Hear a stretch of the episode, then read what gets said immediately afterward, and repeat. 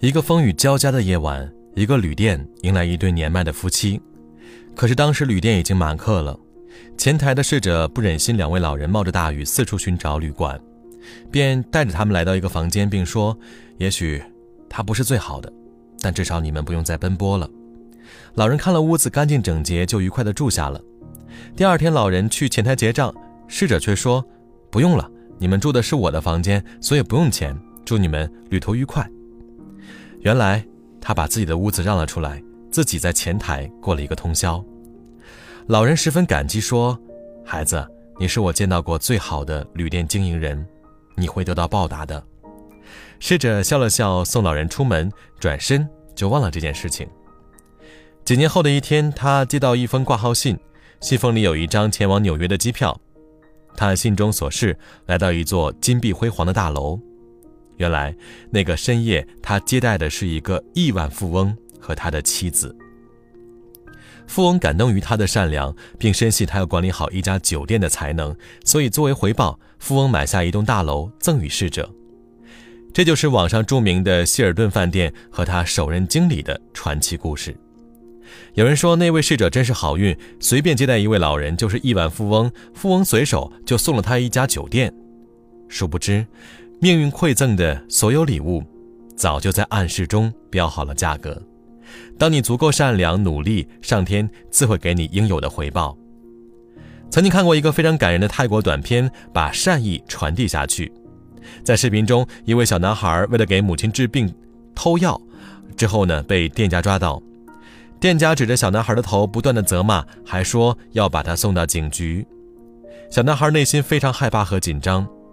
旁边一位大叔看到后心有不忍，便出钱帮男孩买了他所需要的药，并给他了一份包菜汤。世间一切都有因果，你给出一份善良，或许多年之后因果轮回，你就收获新生。三十年后的某一天，那位大叔在做饭期间突然倒下，进了重症病房，而治疗所需的医疗费远远超过了这个普通家庭的承担能力。大叔的女儿愁得不知道该如何是好。就在这个时候，女儿醒来发现账单应付款为零，原来是父亲的主治医生帮助父亲付清了医药费，而这位主治医生就是大叔三十年前帮助过的那位小男孩。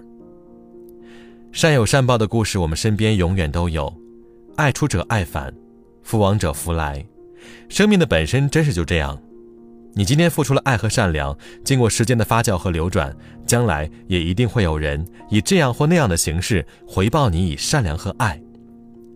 娱乐圈里有一位清流古天乐，是名副其实的实力派的影帝，但同时也拍了几十部评价特别低的烂片。朋友们劝他少接烂片，要爱惜自己的羽毛，他却一意孤行，只要能赚钱，完全不在意片子质量的好坏。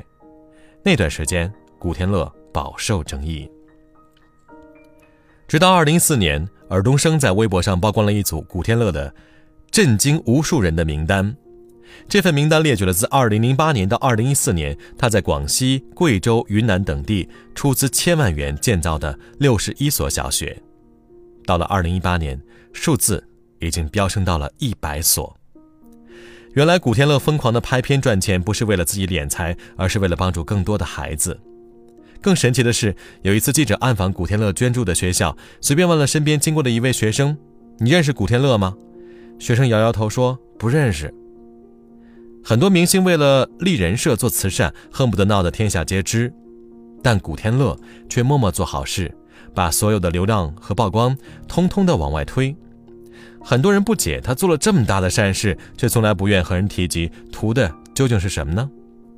我想，大概是内心的快乐和安宁吧。但行好事，莫问前程。每一点善念，每一次善行，都在暗中帮助他积累福气。所以这么多年，娱乐圈起起伏伏无数人，他却从来没有什么黑料。无论是谁提到古天乐，都会给一个大写的赞。人有善念，天必佑之。上天永远不会亏待一个诚心向善的人。几年前看过一个报道，至今记忆犹新。有一位人贩子去警局自首，警察通过做笔录得知，让他投案的竟是一个五岁的小男孩。那天，人贩子在街上看见一位落单的小男孩，打算骗小男孩跟自己走。小男孩无意中看见人贩子脸上有一道还没有痊愈的刮痕，很是心疼，便让人贩子蹲下来，对着人贩子的脸吹吹气，边吹边说：“叔叔不疼哦，吹一吹就不疼了。”看着小男孩纯真的、毫无杂质的目光，温暖的呼气声拂过脸颊，人贩子想起自己远在老家的女儿，曾经也给自己这么吹过伤口。小男孩的举动无意中触动了人贩子心底埋藏最深的良知。想到了自己每天犯下的罪和永远在等他回家的女儿，经过反复的精神折磨，他决定去投案自首。善良有的时候是你行走人世间的保护伞。那个五岁的小男孩用自己的善良触动了另一个善良，无形之中化解了一场拐卖。而人贩子也因为内心的善良之心被激起，让自己逃脱了继续作恶的歪路，更给可爱的女儿一个知错认错的爸爸。所以，有的时候你虽然看不见善良具体会给你带来哪些好处，但也请你坚信，你的善良会暗中保护你。物理学中有一种定律叫做能量守恒定律。意思是能量既不会凭空产生，也不会凭空消失，只能从一个物体传递给另一个物体，而且能量的形式也可以互相转换。一个人所得到的福气也遵守这一定律，它不会凭空而来，也不会凭空消失。世上所有的福气都是你一点一滴积攒的善良和爱。善良的人种善缘得善果，一切都有因果循环。你只管善良。上天自有安排，你付出的善良和爱，冥冥之中，最后一定会回到你的身上。